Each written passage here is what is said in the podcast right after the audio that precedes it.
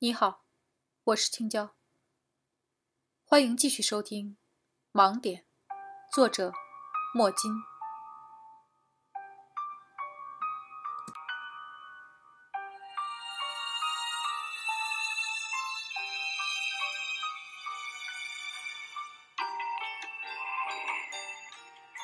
胖子哆哆嗦嗦地看着外面的夜幕，两眼无神。他回来了，他他没有死。所有人都沉默了，一股寒意悄然无声的在我们几个房客中蔓延开来。如果凶器真的是赵启的所有物，那么一直以来，我们都忽略了一个重大的事实：赵启可能根本就没有死。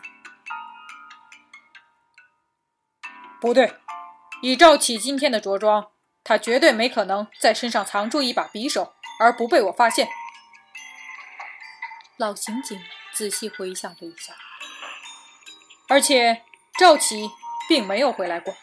就算他没死，没有凶器的情况下，他也没法作案。确实，赵启今天穿的是紧身的牛仔裤和无袖 T 恤。如果他把凶器藏在了身上，是非常容易被看出来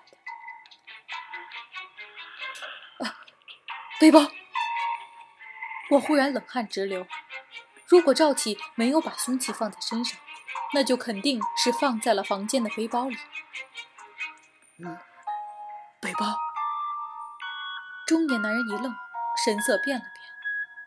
经我一提醒，大家跌跌撞撞地冲向了我的房间。可是果然跟我担心的一样，房间里只剩下一个背包了。我忽然想起来，在我们之后，胖子也出去过。哎，你出去的时候，旅店大门是锁上的还是打开的？哎，打开的呀，不不是你们开的吗？胖子一点也没犹豫。不，我看了看中年男人，摇了摇头。我们出去的时候是锁上了大门的，那你回来之后呢？你锁门了吗？那肯定锁了呀。胖子说的理所当然。我们回来的时候，门锁是开着的还是关着的？我问的是中年男人，惊恐不断的敲击着我的心脏，我甚至希望我的记忆出现了错误。中年男人。也惊诧地张大了嘴，结结巴巴的，但却很肯定：“该，该着的。”老刑警沉吟道：“嗯，也就是说，有人在你们离开之后打开大门进来，又在胖子回来之后打开大门潜逃了。”老刑警把“潜逃”二字说的特别重。难怪谁看起来都不像凶手，因为我们犯了一个极大的错误。犯人正是利用我们心理上的盲点，误导了我们。我看了看瘦西装，你之前说你们就算想进我们的屋子也没有钥匙，可是我们却忽略了一个既能打开旅店大门，又能打开我房间的人。哎，这样。一切都说得通了。在你们走之后，我听见的那个多余的两声房门声，是因为有人进出过一零一。瘦西装也点着头。对，一零一的另一个房客，一个拥有钥匙的人，赵启，他回来了。我震惊，却也愤恨。这么简单的道理，我竟然一直没有察觉到。胖子接着分析道。看来赵启利用你和中年男人出去的时间，偷偷返了回来，拿走了自己的背包，用里面的凶器从一零一潜入一零三，杀害了被害人，然后被我惊动了，又躲回了一零一。在我丢掉手机回来之后，他从容的逃走了。嗯，老刑警也同意了这个说法。而且，无论是作案条件还是作案动机，这个女孩也都具备。哼，只有她是唯一一个有时间和能力把这一切做得面面俱到的人。我如是肯定道。真相终于渐渐浮出水面。之前无数个不能解释的矛盾，随着赵启的出现，全都迎刃而解。赵启坠崖之后，也许是想将计就计，让自己以一个死人的身份被排除在案件之外。这样，无论是时间和空间，他都有充足的准备去策划和执行。他也许是利用了人心的盲点，但却忽略了伪造的现实总还是会留下破绽的。多余的关门声，丢失的背包，被莫名开关的旅店大门的锁。这些都让赵启的计划漏了底。天也微微凉了，晨风吹拂过来，众人也难得舒了口气。跟着晨风一起来的，还有远处传来的警车的鸣笛声，是市里的刑警来了。刑警和地方的民警交接了一下工作，向我们做了笔录。老刑警将昨晚发生的一切。包括我们的推论都上交给了负责案件的刑警。之后的几天里，我们被要求在这里协助调查，而负责案件的刑警们也认为我们的思路是正确的。追踪失踪的赵启是当前的首要任务。再后来，我和老刑警还有瘦西装恢复了自由。胖子和中年男人虽然被认定不是凶手。但都在一定程度上涉了案，还是被拘留了。分手的时候，中年男人戴着手铐，有些悲凉，但并不邋遢。他笑了笑，对我们说了声：“谢谢你们。”我们都摇着头，看着警车载着他和胖子远去。剩下的三个人也都准备回家了。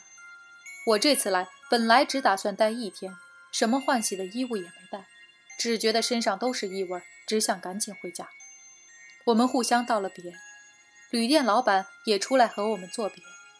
他拍了拍我的包：“嗨，你的绳子、拐杖、帐篷什么的，可别落下了。”我笑了笑，没心情和他多说。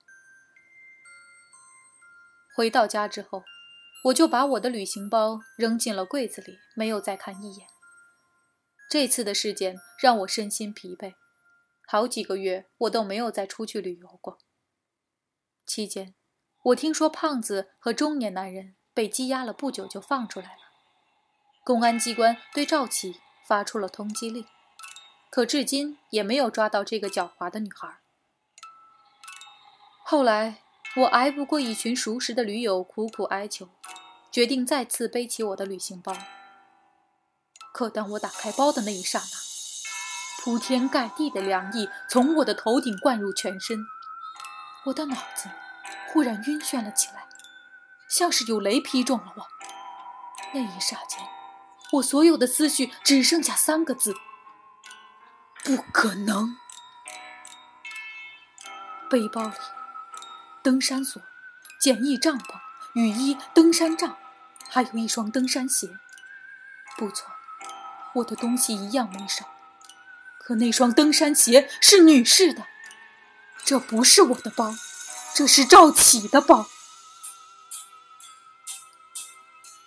思潮像是平静海面下暗流，杂乱无章地涌向了我。我和赵启用的是一模一样的包。赵启把他的衣服塞进了我的包里，他的包被拿走了，而拿包的人根本不知道哪个包是他的，哪个包是我的。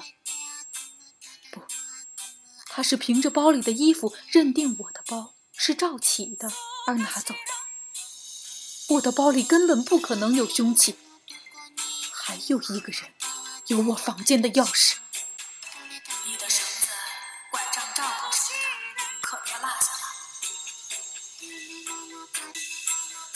他怎么知道我背包里装了什么东西？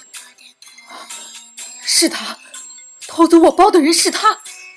凶器不可能是从丢失的包里拿出来的，那是我的包。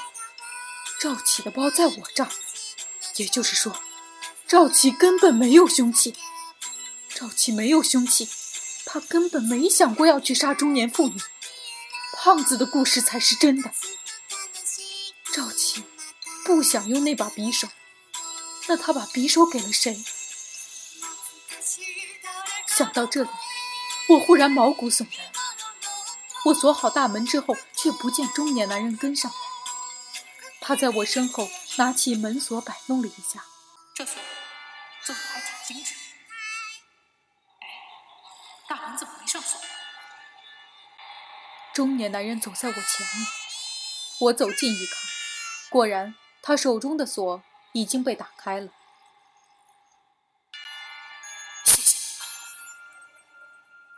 中年男人最后的道谢，像是一记重锤，砸得我无法呼吸。